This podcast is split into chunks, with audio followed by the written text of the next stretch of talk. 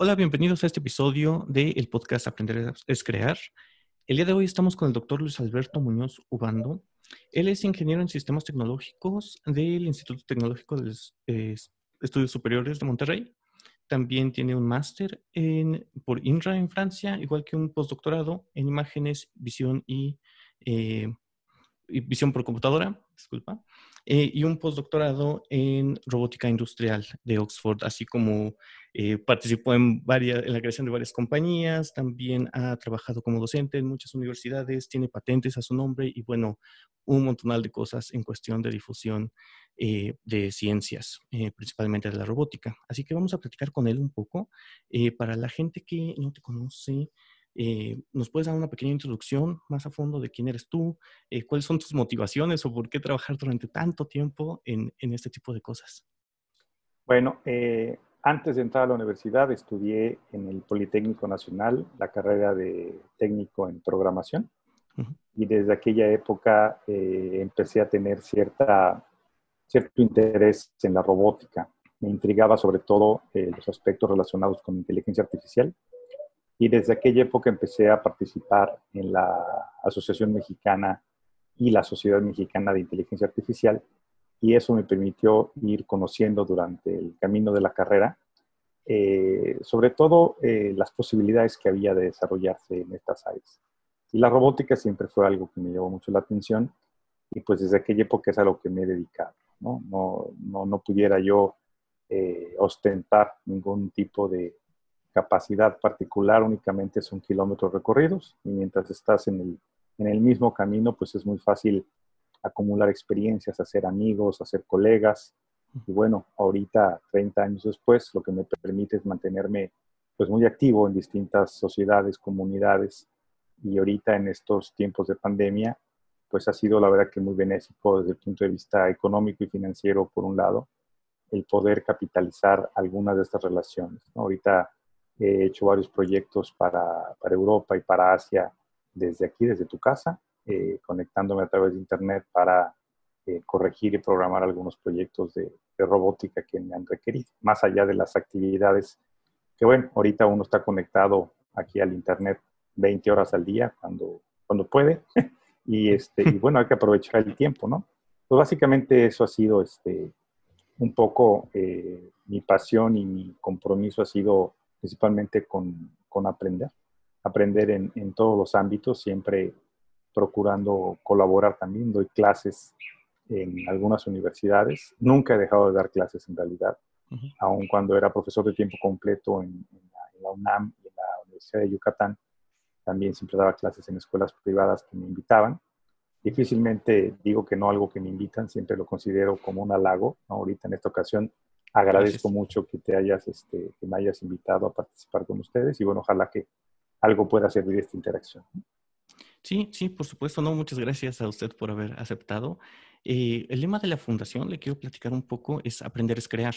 Y nosotros creemos que a veces el conocimiento se queda muy, eh, pues eso, en, en, simple información y no se lleva a la práctica. Veo que mucho de su desarrollo ha sido no solamente conocer las ciencias básicas, no solamente compartir la información, sino también llevarlo a ciertas aplicaciones o a un espacio maker, eh, todo esto. Y creo que tiene que ver también con lo que usted estaba platicando de la industria 4.0, la educación 4.0, llevar esos espacios más a la, a práctica. Platicaba también sobre el uso de los laboratorios. Eh, ¿Qué retos ha encontrado en, esa transición de salirse de la parte teórica y realmente llevar las cosas a la práctica? ¿Qué es, qué es lo complicado de hacer eso? Em, yo creo que ahorita gran parte de lo que pudiera yo decir que, que ha implicado un reto mayúsculo es aceptar eh, la, lo necesario que es la combinación de saberes. Yo eh, tengo una gran pasión por la ciencia, trato de entender algunos de los principios de los eh, descubrimientos que se van publicando. Leo por lo general un, un, artículo o dos artículos diarios de la revista Nature y Science, pero también me mantengo eh, en contacto con mis colegas que son investigadores de tiempo completo y eh, también me gusta mucho entender las dinámicas de los negocios. Sobre todo porque lo que me interesa es ejercer como, en inglés se dice practitioner, en español es un poquito complicado encontrar la palabra adecuada, quizás ustedes me pueden ayudar. Es aquel que puede hacer una, una estrategia translacional en el sentido de llevar de la teoría a la práctica. Mi incursión en los ámbitos prácticos ha sido bastante accidentado. Yo soy de los que cree que hasta que no fundas y, y, truenas 10 empresas, tienes aspiraciones a tener una que funcione. Yo ya tengo más de esas, en eso soy experto. Pero sí, yo creo que si, tienes la actitud de aprender a cada una de ellas, eh, puedes sobrellevar cierto tipo de barreras. Ahora, en la parte práctica, una de las empresas que más cariño, que más cariño le tengo y que creo que hemos logrado este, compaginar algunas iniciativas. No sé si me dejas compartir la pantalla. Claro, claro, claro, adelante. Es esta empresa eh, Andromy. Les he, les he dicho a mis socios que, iba a participar con ustedes. Están muy emocionados. En su momento podrán también eh, tener una entrevista contigo si quieres. Y justamente lo que hemos hecho con, con Andromy es eh, identificar desde hace cerca de 10 años justamente qué es lo que se necesita para poder incursionar en el área de, robótica, programación, en general ingeniería, arte y matemáticas. ¿no? Y bueno, eh, ahorita una, una, circunstancia que estamos viviendo es que los chicos están en sus casas, tienen un poco más de tiempo libre y esto nos ha permitido llevar justamente nuestros productos a distintas coordenadas. Hemos dimos cursos en el verano, hemos eh, ya vendido más de 5.000 robots eh, desde que empezamos la, producción masiva de, los, de nuestra tecnología. Tenemos varios aliados y yo creo que lo más importante se refleja, yo creo que en esta imagen, donde lo que ves es una interacción, un trabajo en equipo, que necesitamos encontrar nuevas prácticas, porque ahorita pues, los chicos no se pueden juntar con sus amiguitos a trabajar. Entonces yo creo que esa es la barrera ahorita, ¿no? Pensar en dinámicas que permitan la socialización, el aprendizaje eh, conjunto, el aprendizaje en equipo, y eso pueda eh, permitir romper algunas de las barreras de, ese tipo de conceptos, ¿no? Hay herramientas gratuitas. Andromy es una tecnología de tantas que existen. Quizás la diferencia de lo que hemos hecho nosotros es que eh, Daniel y David Sansores, que son los directivos de, esta empresa, básicamente lo que han logrado hacer es eh, estar muy cercanos a las escuelas. Gran parte del éxito de lo que hemos logrado es tratar de entender las necesidades particulares de cada nicho. En Canadá tienen un cierto interés, en Estados Unidos, en Colombia, en México. Hemos ya logrado llevar nuestros robots a varias latitudes, en Guadalajara, en Querétaro, Monterrey, Ciudad de México, Campeche, Mérida, Quintana Roo. Y en cada sitio justamente por esa paciencia, digamos, que hemos logrado tener, hemos logrado identificar qué requerimientos tienen y tratar de trabajar con ellos. No, es algo que, que, vas y compras en una tienda, en un supermercado y te haces pelotas de cómo lo, de cómo lo usas. ¿no? Gran parte de nuestra lógica es realmente dar un servicio con mucha cercanía. Tenemos eh, tecnología para chicos que van de más de 12 años y para menores de 12 años también tenemos tecnología. Entonces, lo importante es que puedes tú eh, encontrar el nicho adecuado para cada uno de, los, de las personas que quieren estar interesados. ¿no? Por ejemplo, aquí te voy a poner este, en la página de Facebook que tenemos, eh, hay, fotos, hay videos, hay mucha información que puede ser de, bastante interés para la gente que quiera, que quiera verlo. Y este, ahí, ahí ejemplifica un poco la lógica de todo lo que hemos eh, ofrecido. Hacemos conferencias constantemente. Esta foto me gusta mucho porque es aquí parte de, del equipo que trabajamos en Andromy. Y eh, por supuesto tenemos gente de distintos niveles técnicos, ¿no? Unos trabajan en la parte de diseño de los robots, eh, las señoras nos ayudan en la parte de manufactura, porque todo eso, se, algunas componentes se mandan a hacer a China, otras las cosas las hacemos aquí en, en, Yucatán, pero principalmente yo creo que esto es parte de lo importante, ¿no? que estamos cerca de los equipos, cerca de los profesores y generamos dinámicas que permiten en equipo resolver eh, los retos. ¿no? Eso, esto aprovecho para comentar que, que sí hay forma de hacerlo y principalmente es estando muy cerca de quien tiene las necesidades. Sí, sí, por supuesto. Y bueno, no sé si eh, pueda compartirnos alguna historia de, éxito, algo, algo que pasó en particular con, uno eh, de estos grupos. Bueno, yo creo que parte del, éxito es, eh, se consigue cuando se construye. Yo soy un poco de, la idea de que lo más importante para, lograr tu cometido es, es, tener suerte. Y entre más practicas, más suerte tienes.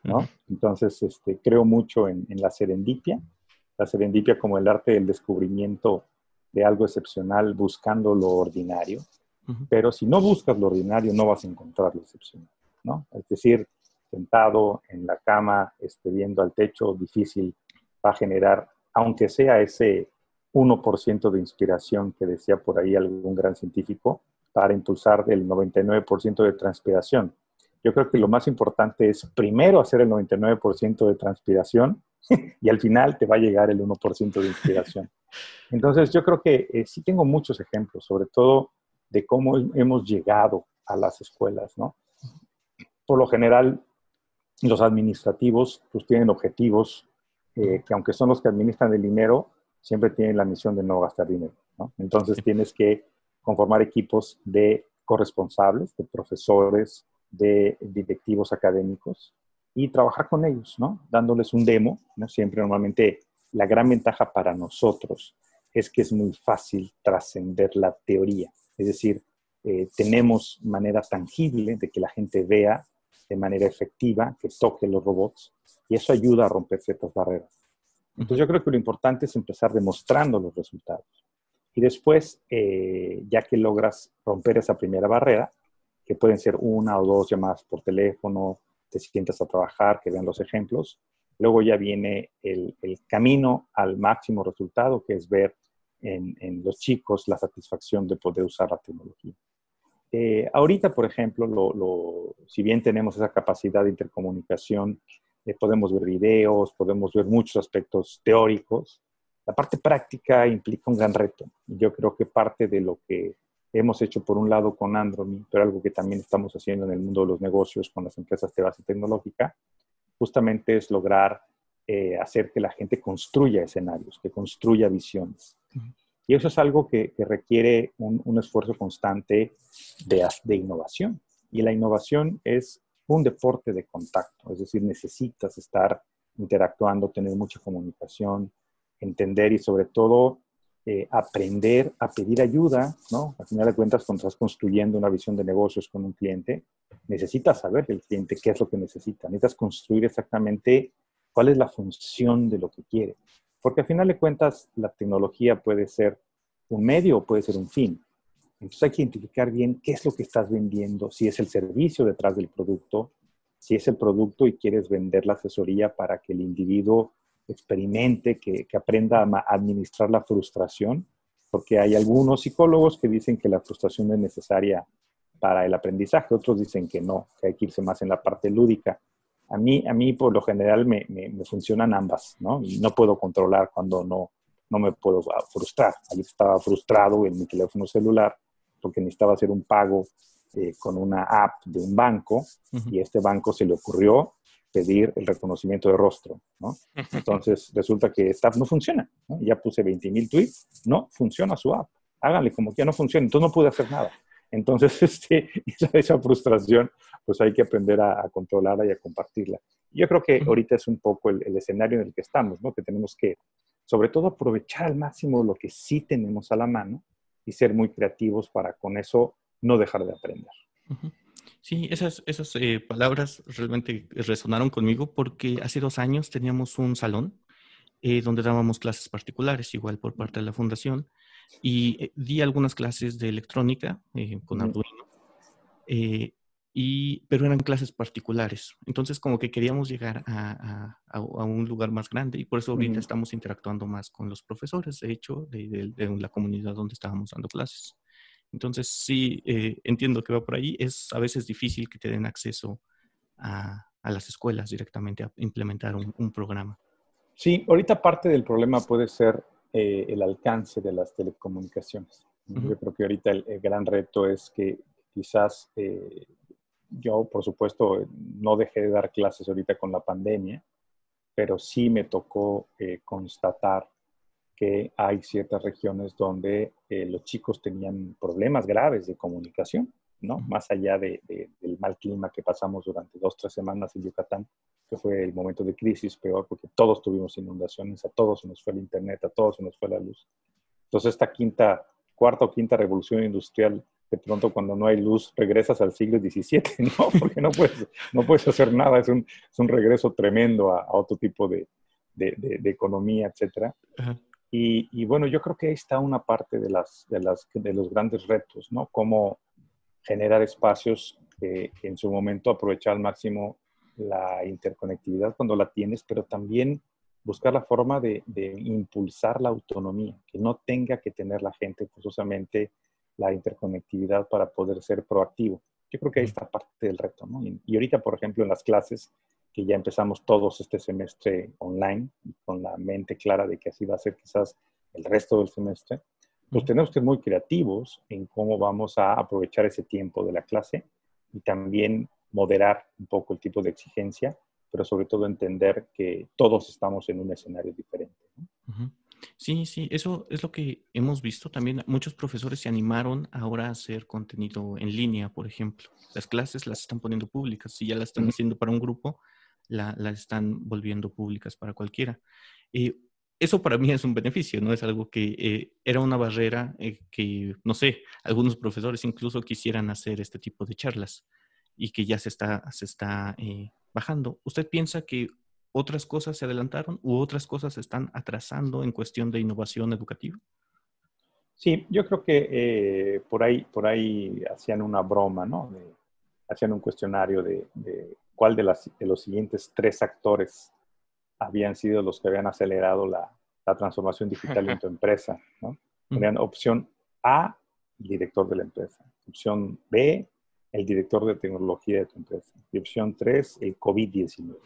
Entonces, pues sí, yo creo que, que el, el, el, asunto como se tiene identificado en términos de acceso a la tecnología, la famosa brecha digital, eh, ahorita, por ejemplo, aceleró el camino. ¿no? Yo les decía de broma que si uno en una hoja dibuja en un extremo de la hoja el estado actual de las cosas y del otro lado de la hoja uno pone el destino de la transformación digital, empieza a trazar la línea, pues lo que pasó es que la, la hoja hay que romperla. O sea, le quitas pedazos a la hoja y la pegas, porque en realidad no, no tuvimos el tiempo de recorrer toda la hoja.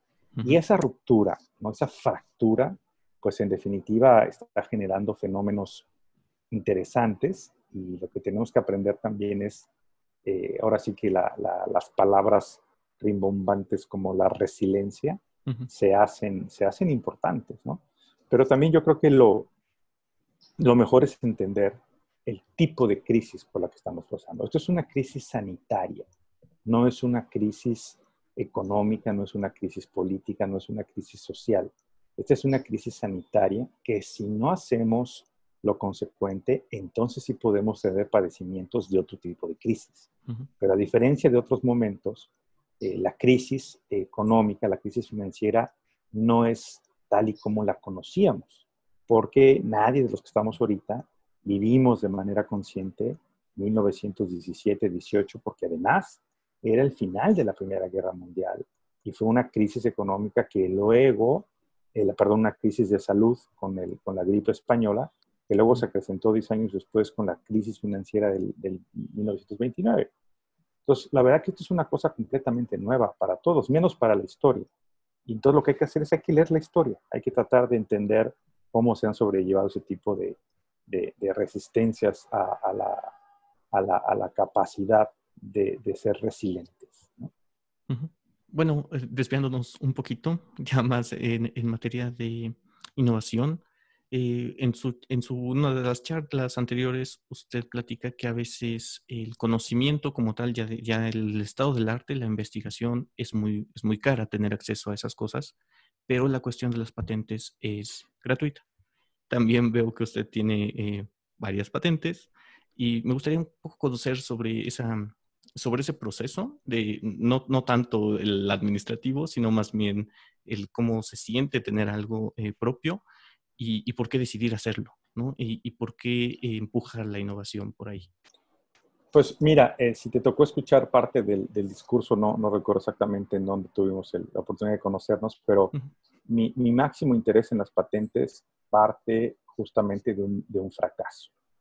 El fracaso está, eh, se compone de varias fases, ¿no? Eh, cuando uno hace investigación, lo que la máxima aspiración de la investigación es publicar tus artículos, ¿no? Para que tengas sobre todo las citas y puedas eh, ser reconocido, etc. Esa es un poco la lógica. Sin embargo, yo tuve la oportunidad en, la, en Francia durante, al final de la maestría, de eh, escuchar una conferencia sobre patentes. Y ahí me, me quedó un poquito la, la, inquietud de qué era este asunto de las patentes. Recuerdo que el, día siguiente fui a la, a la, mediateca, no había internet en, en, aquel momento para ver patentes. Fui a la mediateca y pedí el acervo de patentes. Entonces, me, muy amablemente la señorita me dio una cajita con unas microfichas, que eran unas láminas de plástico que llevabas a una pantalla muy grande óptica, metías el plastiquito como la tarjetita debajo y se aumentaba así en grande la pantalla, ¿no? Y pues era buscar a mano, buscar a ojo, ¿no? Entonces, de la manera, había un catálogo de tal tema te decía el número de fichitas, tienes que ir y buscar la ficha, sacarla, pedirla, meterla. Era un rollo.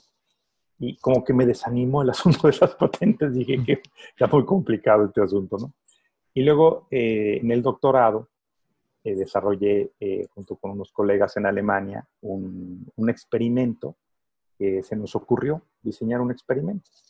Años después, ya siendo yo profesor en la, en la universidad, estaba yo viendo eh, en el Sanborns, en una revista, el, Scientific American, llegué a la parte final de la revista y vi una publicidad de unos productos de óptica. Y ahí eh, vi el experimento que estaba planteado, de un robotito con tres dedos que estaba capturando una pelota. Y dije, este experimento nosotros lo hicimos hace 10 años, ¿no? Y eh, me llamó mucho la atención y vi el pie de foto y en la foto decía este experimento de esta empresa se está desarrollando con Juanito y Perenganito. Y cuando vi Perenganito dije, ah, este cuate yo lo conozco. Curiosamente, esa persona nos había visitado en Alemania 10 años antes. Entonces, a partir de ahí empecé un poco a indagar, porque era una publicidad de una empresa muy grande, pero que cacareaba esa vinculación con la academia, porque este colega era profesor en la universidad. Entonces, pocas veces tenemos la oportunidad de, ver esos escenarios. Eso fue en 2003, 2004, hace casi 20 años. Y ahí me entró una obsesión muy fuerte, porque además era yo maestro de, en la universidad y, había por ahí algunos temas que derivaban en este asunto de las patentes. Entonces, a partir de ahí me empecé a preocupar mucho por buscar patentar. Cuando años después decido abandonar la academia tiempo completo para integrarme en el sector empresarial, eh, seguía yo estudiando el tema y, dije, bueno, creo que es el momento de valorar la inversión de tiempo en esto que se llaman los intangibles, porque una patente eh, está clasificada desde el punto de vista eh, financiero y contable como un intangible. No es una casa, no es un coche, pero sí tiene un valor, tiene un valor intangible. Y el asunto de las patentes es que tú lo que obtienes a través de un sistema legal, que es el que te soporta eh, el monopolio de tu invención.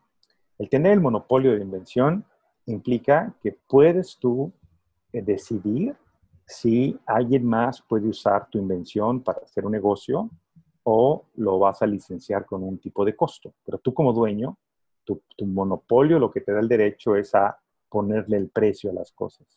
Y eso es interesante porque a final de cuentas es una manera de valorar el ejercicio intelectual, la invención, la innovación tecnológica para hacer un producto. Hay que, hay que tomar en cuenta que tener una invención no significa forzosamente que tienes asegurado el negocio. Aquí los invitaría a que checaran una, una ecuación del profesor Bill Aulet, es el director de emprendimiento del MIT, y es una ecuación muy sencilla, que es fácil acordársela de memoria, que dice innovación tecnológica es igual a una invención multiplicado por una ganancia o por un ahorro. Y esto es interesante porque eso significa que tú puedes generar una innovación con una invención muy pequeña, pero que genere un gran ahorro o que genere un gran negocio. Yo creo que eso es interesante entender. Y bueno, a partir de ahí, eh, ahora ya parte de mi acervo y mis obligaciones diarias es o revisar patentes, obtener o estudiar patentes. ¿no? Procuro todos los días hacer este ejercicio porque la tarea es larga. Hace rato comentabas, con gusto eh, me, mencionas la palabra de la gratuidad de las patentes. Lo que, es, lo que es gratis es el acceso a las patentes. Es decir, los artículos científicos, muchos de ellos cuestan, hay un proceso editorial de, de publicación, etcétera, que es costoso. Sin embargo, el ejercicio del patentamiento eh, lo paga el inventor, pero a final de cuentas el acceso, una vez que es publicado, una vez de que ya es eh, del conocimiento público la patente, tú puedes tener acceso a conocer el documento.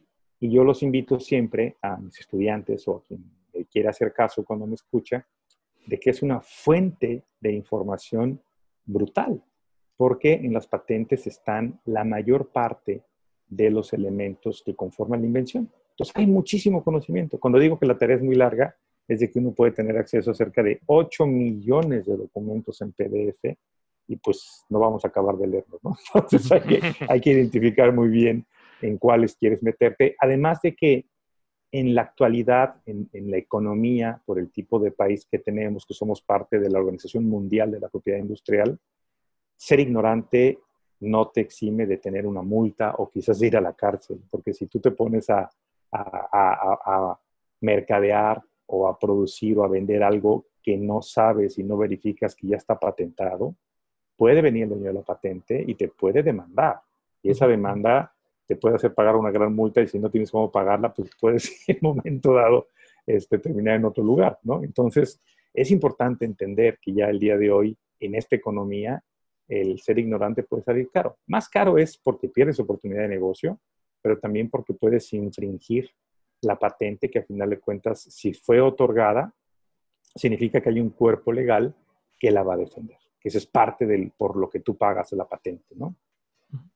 Sí, eh, Mac, si tienes sí, Este, Ahora que entramos este, sobre el tema de la innovación y juntándolo con la cuestión de educación, este, ¿cómo es que se enseña a innovar? O sea, ¿cómo es que un estudiante de repente dice, ah, pues este, ya sé innovar? O este, o sea, ¿cómo un profesor también puede darse cuenta que el estudiante sabe este, innovar? O sea, es como medio subjetivo de repente. Sí, no, es complicado. Eh, yo creo que hay, hay dos tipos de, innovación, al menos, ¿no? La innovación sin apellidos y la, ah, la innovación con apellidos, ¿no? Yo de la que más eh, trabajo es la innovación tecnológica. Y en el caso de la, innovación tecnológica, pudiera yo decirte que es relativamente sencillo innovar eh, de manera tecnológica cuando lo que estás haciendo es, estás buscando una mejora a, un, producto que ya existe. Es decir, si tú te empiezas entendiendo y analizando el estado del arte, si tú eres usuario de una tecnología, eh, la misma experiencia te da ideas nuevas de cómo mejorar. Y la verdad que yo creo que la necesidad es la mejor fuente eh, inspiradora de la innovación. Si tú no tienes necesidad del producto que vas a inventar, difícilmente vas a poder concebirlo porque tienes que pasar un proceso muy largo de validación como para encontrar esos denominados early adopters que terminen comprándote tu idea. Entonces yo creo que es el contacto, por eso insisto mucho que la innovación tecnológica es un deporte de contacto, contacto entre la gente, contacto entre los productos, del producto con los usuarios, es, algo de mucha interacción. Eh, Google tiene un, una lista de, características del que denominan el Smart Creative. Y la onceava característica es la capacidad de comunicación. Comunicar es importante para la innovación porque necesitas hacer un equipo, necesitas saber cómo vender la idea, necesitas saber preguntar, saber tener dudas, saber pedir ayuda. Es bien importante el identificar que uno es incapaz de resolver todo y tienes que acercarte con quien sabe hacerlo. Entonces, la verdad que son pocas las experiencias reales de aquellos que innovan por su cuenta, solos, sin recursos, sin nada, sin interacción. Yo creo que es, es buscar eh, coincidencias, inclusive coincidencias en necesidades, y siempre dos cabezas van a pensar mejor que una. Yo creo que con esa actitud, interactuando, identificando, eh, preguntando, promoviendo, probando, validando, es como a través de, mucha transpiración puedes llegar a tener una muy buena inspiración al final que te permita realmente demostrar algo que demuestre una innovación. Ok. De hecho, en base a eso mismo, ahorita este, me quedé pensando en otro este, concepto que ya traía desde antes. Y es esa cuestión de que, o sea, uno en la universidad, este, en las maestrías, en los posgrados, este, le enseñan como a ser experto en un área pero luego de repente uno se llena de tanta información y se entra tanto en el área que luego al momento que intenta explicarle las cosas a una persona inexperta, se vuelve muy difícil porque solo sabe explicarlo en los términos más complejos. Entonces, este, luego de repente siento que hay como de dos sopas, o sea, o es este de que la gente experta aprenda bien a cómo comunicar este, esas cuestiones complejas, o es de que todos aprendamos un poco de todos para que podamos entender cualquier cuestión compleja. ¿Cuál es el camino correcto entre una cosa y la otra? sea? Sí, yo creo que ambas. Yo creo que, que, se requiere un lenguaje y una actitud, ¿no? Si, si lo extrapolas a un problema mayúsculo, es, por ejemplo, el supuesto divorcio que existe entre el sector académico y el sector privado. El, el, sector académico está esperando todo el tiempo que le caiga el dinero del cielo, y el sector privado está esperando que las universidades públicas y los centros de investigación públicos, por el hecho de que están financiados por el Estado, y ellos pagan impuestos, entonces deben estar a su servicio. Y pues esa actitud no funciona, ¿no? Tiene que haber el coqueteo, tiene que haber la generación del romance, ¿no? Y normalmente lo que yo, eh, lo que he logrado identificar, que me toca mucho participar en, en, esta institución internacional que es de Triple Helix Association, justamente es promover esos puentes, buscar la manera en que eh, se rompan las barreras de, de, comunicación. Es por eso que, por ejemplo, algunas de las empresas, en particular en Plenumsoft, algo que hemos hecho, es que como empresa nos hemos ido a meter a las universidades Ahorita tenemos un experimento muy interesante de ciencia de datos e inteligencia artificial en el Tecnológico Nacional de Mérida. Y aquí lo que decidimos fue nosotros mandar allá a nuestros ingenieros. Entonces, nuestros ingenieros de la empresa están en el tecnológico y eso permite que los alumnos no tengan que hacer ese gran esfuerzo de desplazarse para tener que ir a la empresa, sino nos fuimos a meter allá. ¿Por qué? Porque entendimos de que esa puede ser nuestro granito de arena y a final de cuentas lo vamos a capitalizar porque de esa manera identificamos a los mejores alumnos, aprenden ya a trabajar con nosotros y los podemos llevar a hacer proyectos. Hay iniciativas globales, por ejemplo, los alemanes han, buscado mecanismos, eh, sobre todo para impactar de una manera mucho más redituable para ellos, llevando lo que es la famosa educación dual a otros países. Eh, un poco para compensar las dinámicas eh, desequilibradas que a veces se encuentran en cuanto a las capacidades del talento en las regiones y los requerimientos empresariales que tienen. Y como eso, pues para eso existen las prácticas profesionales, el servicio social, que a veces se burocratizan tanto que realmente no se convierten en la oportunidad que debieran ser. Yo creo que un servicio social y unas prácticas profesionales bien hechas, bien estructuradas, con una buena intención por todas las partes, ¿no? Debería ser una experiencia brutal. O sea, ojalá que el chavo, por ejemplo, que tuviera una compensación económica, al menos para el transporte, que le pagaran para sus chicles, y eso haría una experiencia muy satisfactoria y seguramente la calidad del tiempo que pudiera dedicarle pudiera permitirle demostrar sus verdaderas capacidades, que la empresa no, no cuando llegue el chavo lo pongan a sacar fotocopias, ¿no? Es todo ese tipo de cosas tienen que ver con una cultura de la colaboración, a final de cuentas. Yo de veras que no quiero ser simplista, pero eh, ese 99% de la transpiración, esa actitud de colaboración entre los distintos actores, esa empatía para entender y respetar el trabajo de los demás, eh, no se me hacen muy complicados. Yo creo que puede ser más difícil otras cosas y más innecesarias. Yo creo que si partimos de ese asunto de confianza y de respeto, eh, ya ganamos gran parte del, problema. he visto también este, algunas de sus pláticas que está como muy metido en la cuestión de las startups, o sea, de que este, como platicó previamente, este, de que ha creado ya varias este, startups y pues este, obviamente algunas tienen éxito, otras no tanto. Este, estas startups, este, luego de repente siento que, o sea, deben como de cumplir el propósito de ser proveedores para el resto de la industria o es como de que sigan su propio caminito y este ver hasta dónde llegan. Entonces no sé cómo han sido sus startups, o sea, si son como de proveedores este, ahí mismo de la industria que usted está en contacto o si se van a explorar hacia otras partes. Bueno, eh, la verdad que todas han sido diferentes, ¿no? No, no, hay, no hay ninguna en, en particular. Eh, yo en las que he estado involucrado eh, desde el principio, que me ha tocado inclusive iniciar desde, desde, mi cabeza, desde la idea eh, inicial, por lo general tratamos de, buscar un, segmento de mercado que pueda consumir ¿no? lo que estamos desarrollando nosotros.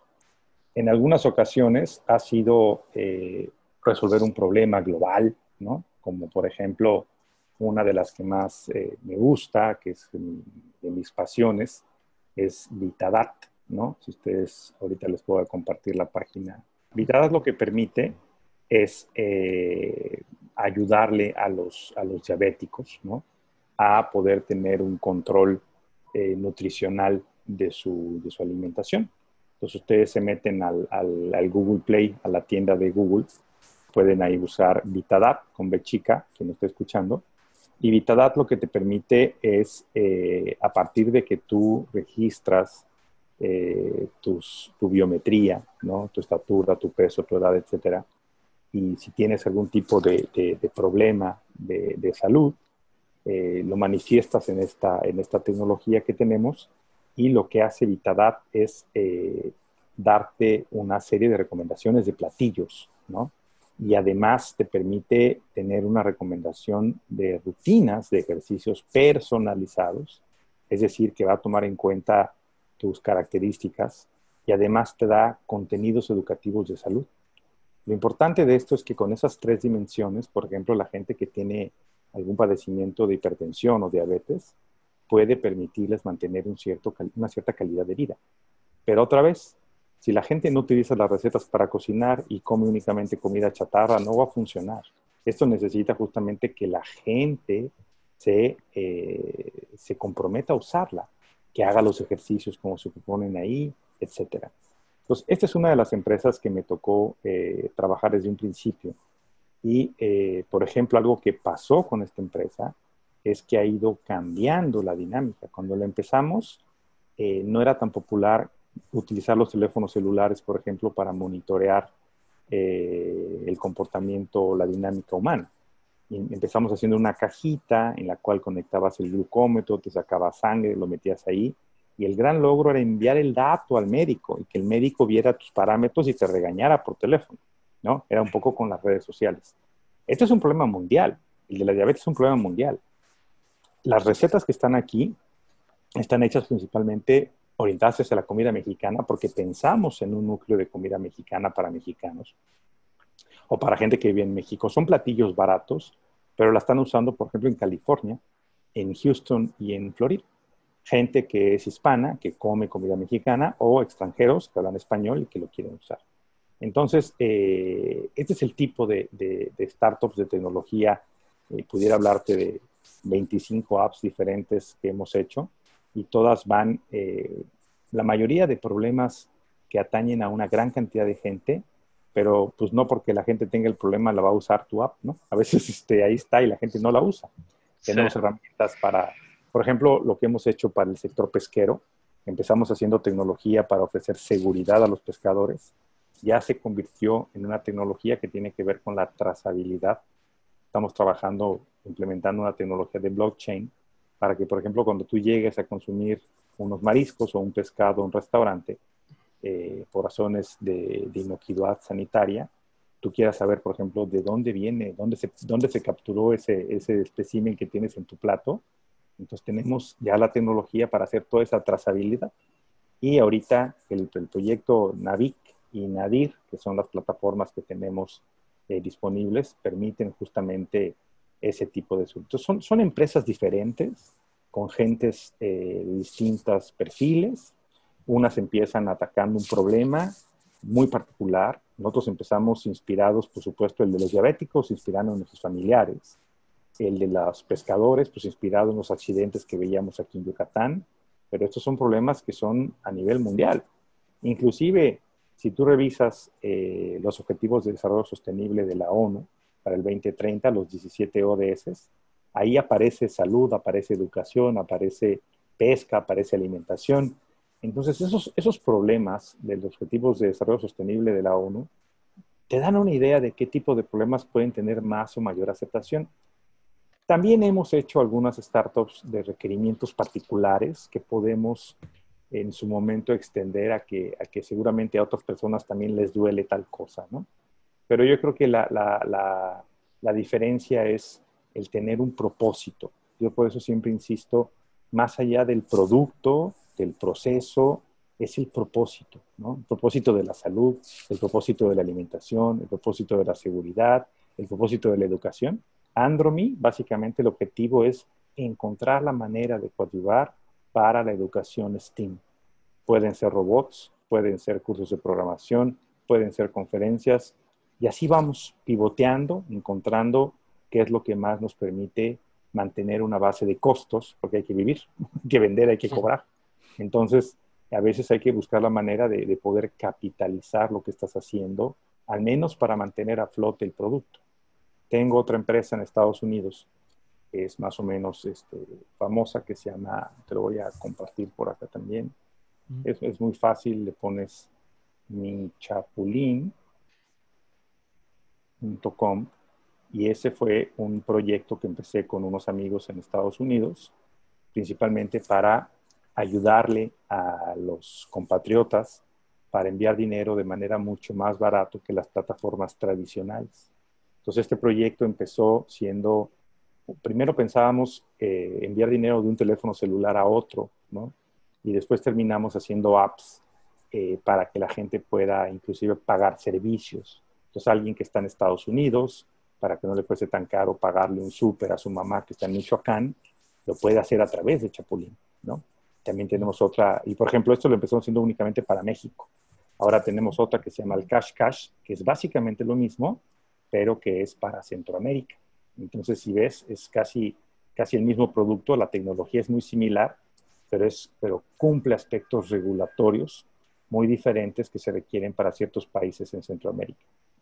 ¿Qué te puedo decir de este proyecto?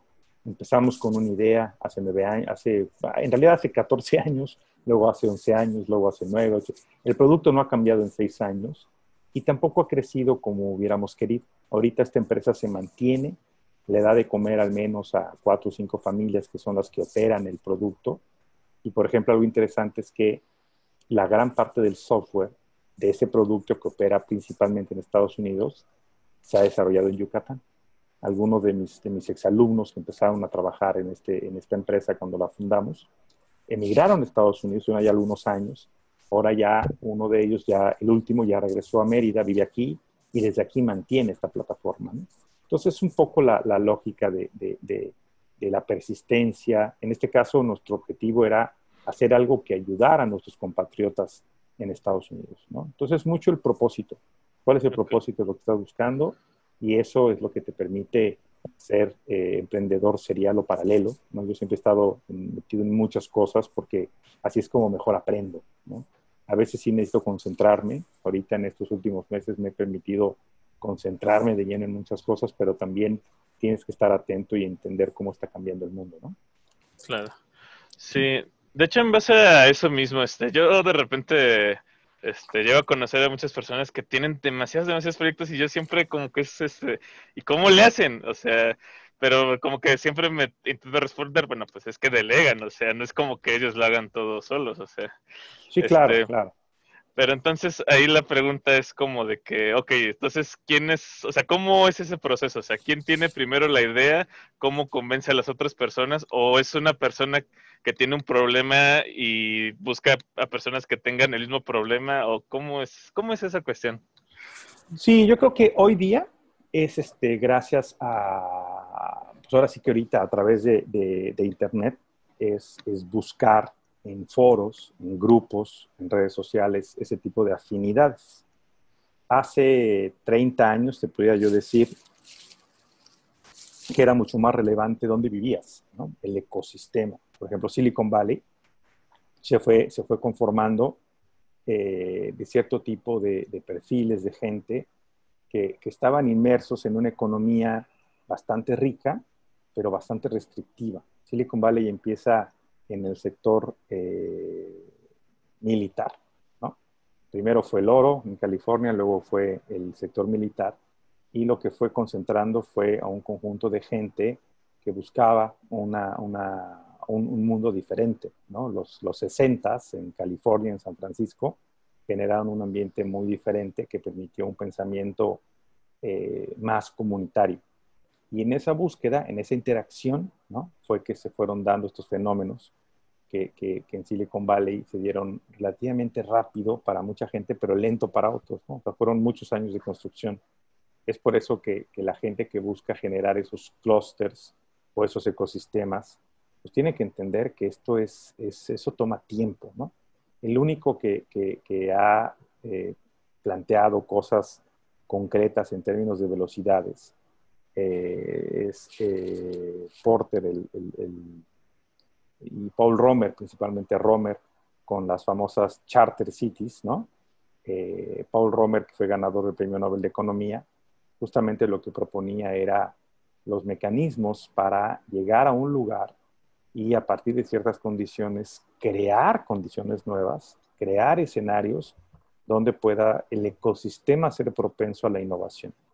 El mejor ejemplo que tiene es Shenzhen, la zona industrial con un alto, alto nivel de innovación que está en el sur de China y está al norte de Hong Kong.